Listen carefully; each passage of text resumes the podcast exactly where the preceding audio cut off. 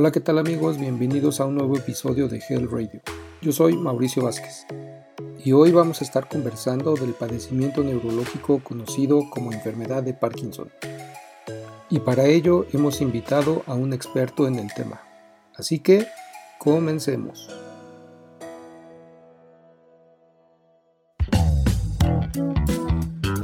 Bienvenidos a Health Radio, el podcast donde destacados expertos en diversos campos de la salud humana abordan los temas que más te preocupan y los que tienes curiosidad de conocer a fondo.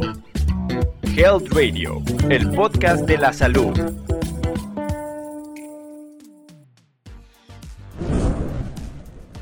Hoy tenemos en entrevista al doctor Luis Espinosa. Él es médico egresado de la Universidad Autónoma de San Luis Potosí Además, es neurólogo egresado de la Universidad Nacional Autónoma de México y tiene un doctorado en Ciencias Clínicas por el Tecnológico de Monterrey. Asimismo, es CEO y fundador de Mi Receta Digital, una plataforma de telemedicina. Y es un gran impulsor y promotor de la transformación digital del sector salud en México. Así que, bienvenido, doctor Luis. Hoy queremos compartir con nuestros amigos información relacionada con este padecimiento de la enfermedad de Parkinson. Así que para abrir esta conversación, doctor, me gustaría iniciar comentando que, de acuerdo a nuestra investigación, no existen cifras exactas del número de personas en México que padecen la enfermedad de Parkinson. Sin embargo, el Instituto Nacional de Neurología y Neurocirugía estima que hay una incidencia de 50 casos nuevos por cada 100.000 habitantes cada año y a nivel mundial se calcula que 4 o 5 millones de personas mayores de 50 años puedan padecer esta enfermedad. Pero comencemos por el principio y díganos, ¿de qué se trata esta enfermedad de Parkinson? Muchas gracias Mauricio, muchas gracias a Health Radio por la invitación.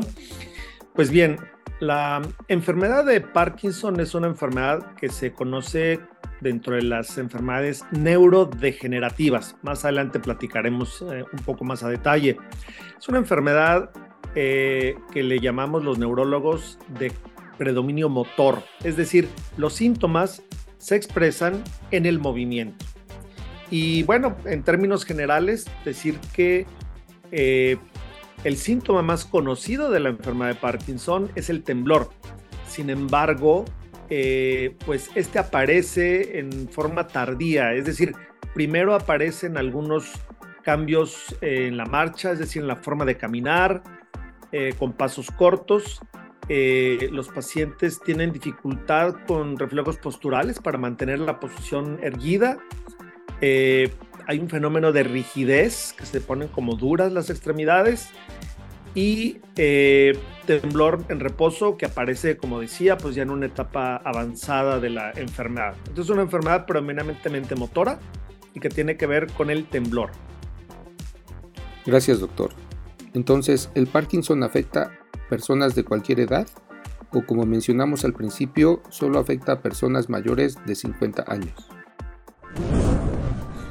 Bueno, sí es eh, importante uh, que nuestra audiencia sepa, aproximadamente un 10-12% de los pacientes son eh, pacientes relativamente jóvenes y a este grupo de pacientes se les llama eh, una forma de presentación juvenil o Parkinson juvenil.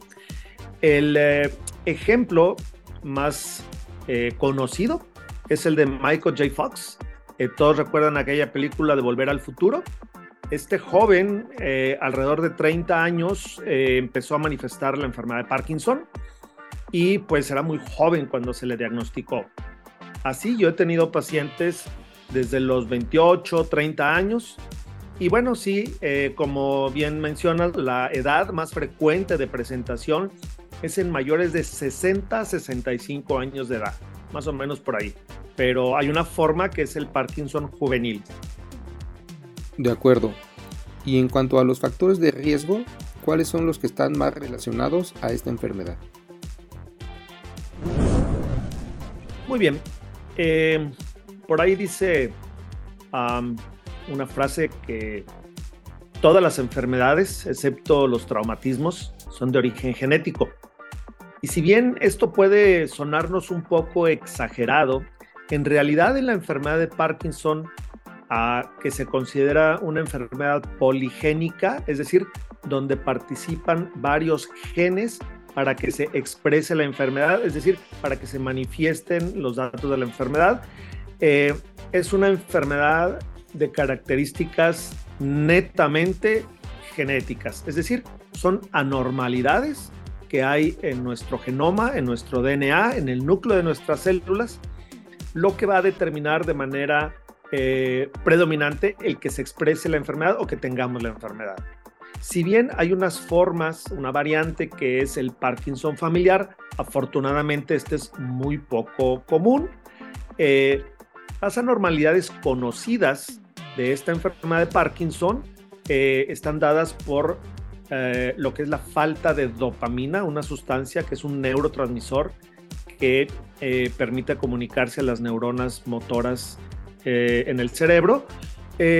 pues esto ocurre como un resultado final de varios eventos o varias eventualidades que se van entrelazando y que finalmente dan como resultado la eh, presencia de Parkinson. Entonces es eminentemente de carácter genético, aunque, y esto es importante saberlo, no sigue ese patrón que nos enseñaron en la primaria, en la escuela, en la secundaria, que se llama el patrón mendeliano, donde solamente hay eh, enfermedades hereditarias autosómicas o dominantes.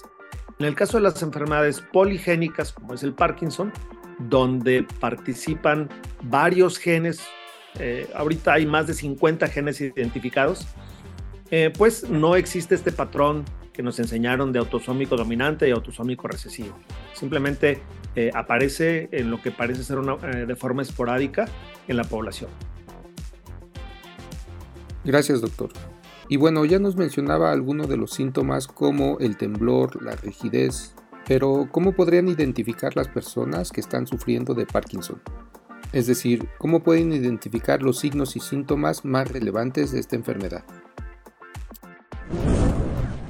Muy bien, aunque esto se sabe desde hace muchos años, la enfermedad fue descrita por James Parkinson en 1817, o sea, hace más de 200 años, eh, la pérdida del olfato o disminución en la capacidad olfatoria puede anteceder unos 10 a 12 años a la aparición de los síntomas motores, es decir, la rigidez, cambios al caminar y el temblor. Eh, sin embargo, eh, aquí es importante mencionar que cuando las personas perciben, se dan cuenta que caminan diferente, a veces arrastrando los pies, eh, no realizan los movimientos que, hacemos al, al, caminar, vamos moviendo los brazos, balanceándonos y moviendo los brazos también de manera coordinada. Cuando la gente nota que empieza a escribir diferente, le cuesta trabajo escribir y a veces esto se llama micrografía, empiezan a escribir la letra, digamos, del tamaño del renglón y poco a poco van escribiendo más y más y más pequeño hasta que casi se hace una línea. También otra característica que se nota, generalmente esto lo notan los familiares del paciente, se llama hipomimia, y es decir, quiere decir esto que hacen pocos gestos al hablar o al expresarse. Es decir, la, eh, ah, se llama facies acartonada, la cara se ve como una máscara porque hacen pocos movimientos eh, faciales. Otra de las características es que las personas empiezan a batallar para abotonarse la ropa, empiezan a batallar para vestirse eh, y los movimientos finos que implican eh, utilizar las yemas de los dedos, por ejemplo, muy coordinadamente, tomar objetos pequeños, les cuesta mucho trabajo o de plano llega un momento en que ya no pueden hacerlo. Estos son algunos de los síntomas que pueden detectarse de manera temprana. Eh, como anécdota, frecuentemente comento con mi familia, con mis hijos, eh, cuando voy en una plaza comercial o en la calle, mira, aquel paciente tiene Parkinson ¿Por qué? Porque bueno, yo he desarrollado un poco la habilidad para eh, identificarlo con verlo. Y en realidad sí, cuando uno ve a una persona y conoce la enfermedad, puede identificarla a simple vista. Pues qué interesantes sus comentarios, doctor. Y en términos de diagnóstico, ¿hay alguna serie de pruebas, ya sea físicas, psicológicas o inclusive de laboratorio que nos ayuden a confirmar el diagnóstico del Parkinson? Fíjate Mauricio, eh, a nuestra audiencia de Health Radio, este es un dato bien interesante. En realidad, en más de 200 años, ha cambiado muy poco la forma de hacer el diagnóstico, porque sigue, como ya lo mencioné, estando basado el diagnóstico en la narrativa de los síntomas del paciente. Depende mucho de que el médico sepa hacer las preguntas y de que el paciente sepa decir o describir sus síntomas. Eh, sin embargo, bueno, sí ha avanzado en el sentido de que ah, sabemos que hay algunas estructuras en el cerebro que van perdiendo su función, particularmente son neuronas que están en una parte del tallo cerebral que se llama el mesencéfalo. Aquí hay una, una zona que eh, al microscopio se observa de color negro y por eso se le llama sustancia negra. Ahí están las neuronas que producen la dopamina, la sustancia que falta en los pacientes con Parkinson. Por lo tanto, es posible utilizar ya sea eh, radiofármacos, es decir, eh, isótopos radioactivos o sustancias que son marcadas con un isótopo radioactivo, que se inyecta al paciente y luego eh, se logra ver dónde se fija esta dopamina y dónde no se fija. Y este estudio, pues relativamente reciente, nos permite ver con mucha precisión que falta la fijación de esta dopamina que, en la sustancia ah, negra del mesencéfalo, como mencioné, y otras estructuras del cerebro. Tiene una pequeña, eh, digamos, inconveniente esta prueba porque es muy costosa, solo está disponible en algunos lugares en el mundo y tiene algunas limitaciones para detectar la enfermedad en sus etapas más tempranas. Sin embargo, un par de científicos eh, médicos eh, en la Universidad Autónoma de San Luis Potosí, hace unos 10, 12 años, describieron una técnica muy innovadora, muy interesante, eh, que consiste en tomar una biopsia de la piel. Pero ustedes van a preguntar por qué una enfermedad neurológica se expresa o se puede estudiar o detectar en la piel. Esto es bien interesante. A mí realmente me tiene sorprendido, sobre todo porque implica que estos médicos se hicieron muchas preguntas, estuvieron razonando para lograr hacer un diagnóstico sin tener que tomar una biopsia del cerebro. Y la respuesta a esta pregunta es que durante el embarazo, en el embrión, se distinguen tres capas. Una de ellas se llama ectodermo.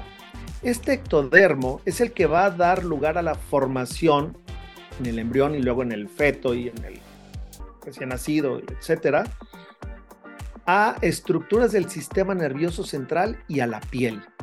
Es decir, el sistema nervioso y la piel tienen el mismo origen embrionario. De tal manera que esas anormalidades genéticas de las que hablé hace un momento se expresan o se manifiestan en el cerebro, pero también en la piel. De tal forma que eh, en este caso el dermatólogo sugirió tomar una biopsia de la piel que está por detrás del oído, detrás de la oreja, con dos ventajas. La primera, pues no se nota que tomaron una biopsia. Y segundo, está muy cerca de las estructuras más importantes del sistema nervioso central. ¿Y por qué ahí? Porque en la piel se detectan dos de las proteínas que están eh, siendo eh, estudiadas porque son proteínas anormales que son comunes a pacientes con enfermedad de Parkinson y a pacientes con enfermedad de Alzheimer. Estas proteínas se llaman la alfa-sinucleína y la otra se llama proteína tau. De tal manera que si estas proteínas, como ya dije, están hechas de manera anormal o defectuosa por los cambios genéticos que hay en la persona, esa proteína va a estar no solo en el cerebro, sino también en la piel. De tal forma que esta prueba podría revolucionar el eh, diagnóstico y ahí sí probablemente el diagnóstico temprano de enfermedades neurodegenerativas como el Parkinson y el Alzheimer. La idea de estudiar la piel, créanme, es brillante. Y bueno, aquí lo he comentado en algunos otros foros. Esto eh, no solo resuelve una pregunta clínica, sino que puede beneficiar a millones de personas y de paso, ¿por qué no ganarse una nominación al Premio Nobel de Medicina? Pues qué fantástica noticia. La verdad es que nos sorprende mucho conocer de este hecho. Y una pregunta adicional, doctor. ¿El Parkinson es una enfermedad crónico-degenerativa o tiene cura? ¿O simplemente las personas que son diagnosticadas con esta enfermedad tendrán que vivir con ella toda su vida? Si es una enfermedad crónico-degenerativa, yo le llamaría neurodegenerativa para diferenciarla de la diabetes mellitus, de la hipertensión arterial, eh, de la hipercolesterolemia, que si bien son enfermedades crónico-degenerativas, porque son crónicas y van eh, ocasionando un daño progresivo en el organismo, en este caso, estas eh, enfermedades, el Parkinson y el, Alzheimer, se les considera y se les pone el, el término neurodegenerativas porque es el sistema nervioso central, particularmente el cerebro, el que eh, sufre un daño y se va degenerando. Como probablemente sepas, Mauricio, nuestro auditorio, eh, comúnmente escuchamos que las neuronas no se regeneran, lo cual, si bien no es absolutamente cierto, lo que sí es cierto es que cuando se daña un gran número de neuronas, el daño es irreversible. Y en este caso, en la enfermedad de Parkinson, el daño es irreversible. Sin embargo, una cosa es que haya un daño irreversible y la otra es que no haya curación o tratamiento. Al igual que en la hipertensión arterial, en la enfermedad de Parkinson, el tratamiento, una vez diagnosticado el paciente, el tratamiento es de por vida.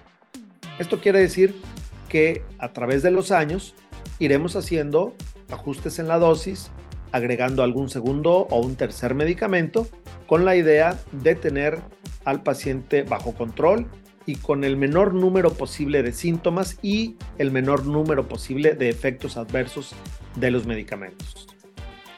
Por supuesto, pues qué interesante. Y sobre todo brindar esa calidad de vida que para las personas que padecen esta y otras enfermedades pues es muy relevante porque entendemos que una enfermedad de este tipo no solamente afecta a la persona que la está padeciendo, sino a todo su entorno familiar. Así que, finalmente doctor, cuéntenos, ¿qué tipo de profesionales de la salud son los indicados para diagnosticar esta enfermedad? Pero sobre todo para ayudar a las personas en el tratamiento o seguimiento de esta enfermedad de Parkinson. Muy bien, es importante mencionar que el tratamiento integral es todo un abanico de posibilidades.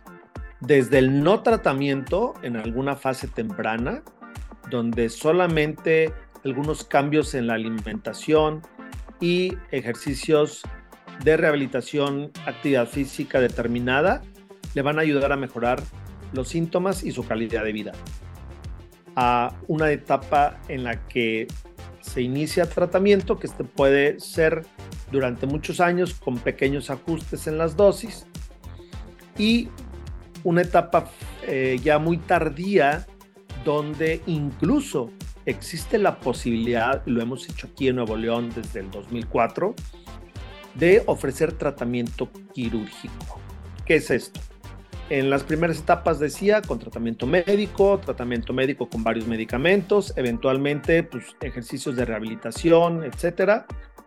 Y bueno, eh, también es posible el tratamiento quirúrgico de la enfermedad de Parkinson. En algunos pacientes cuidadosamente seleccionados que cumplen con los criterios establecidos y ya ampliamente conocidos para recibir un tratamiento quirúrgico, a estos pacientes se les coloca un estimulador, es un electrodo en forma como de un popote muy delgadito, muy finito, en una parte del cerebro y esto es el equivalente a un marcapasos. Este electrodo, de hecho así se llama, estimulación cerebral profunda con un electrodo, eh, va a estimular eh, eléctricamente determinadas zonas del cerebro que reducen significativamente el temblor y la rigidez. Finalmente, lo que más discapacita a un paciente no es el temblor, sino la rigidez.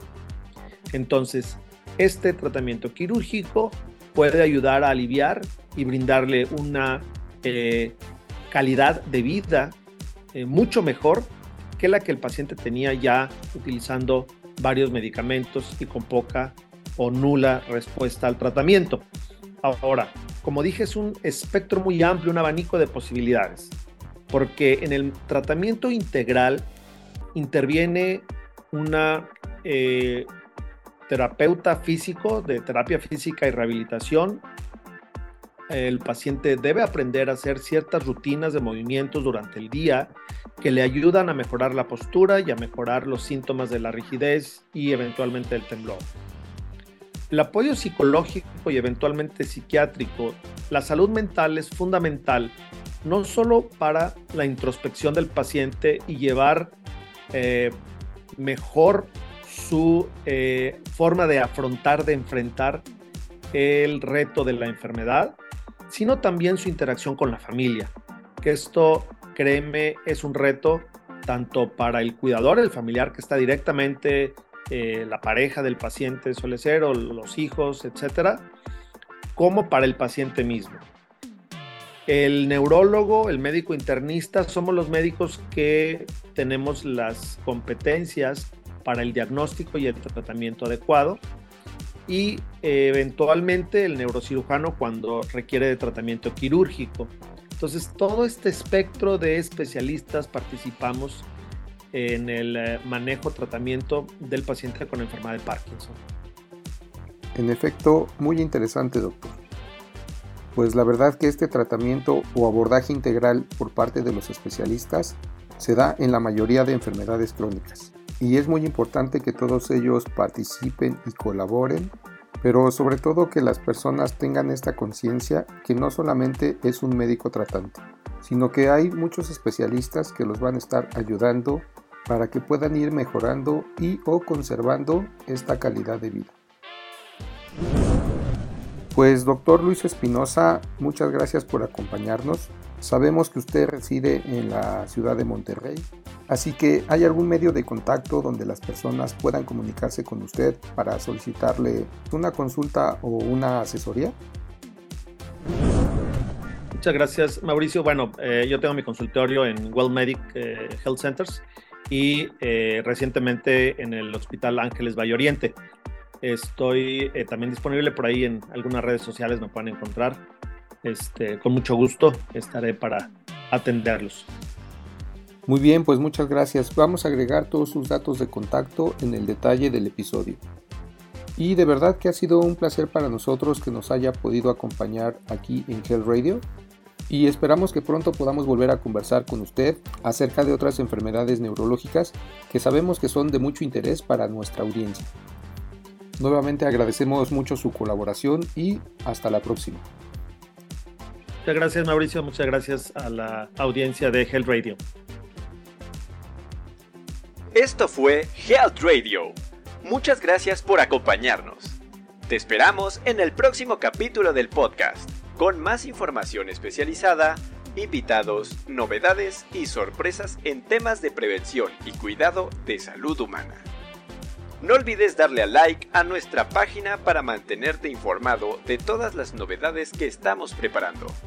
Y compártela con tus amigos para que hagamos una comunidad saludable. Hasta pronto, cuídate mucho. Health Radio, el podcast de la salud.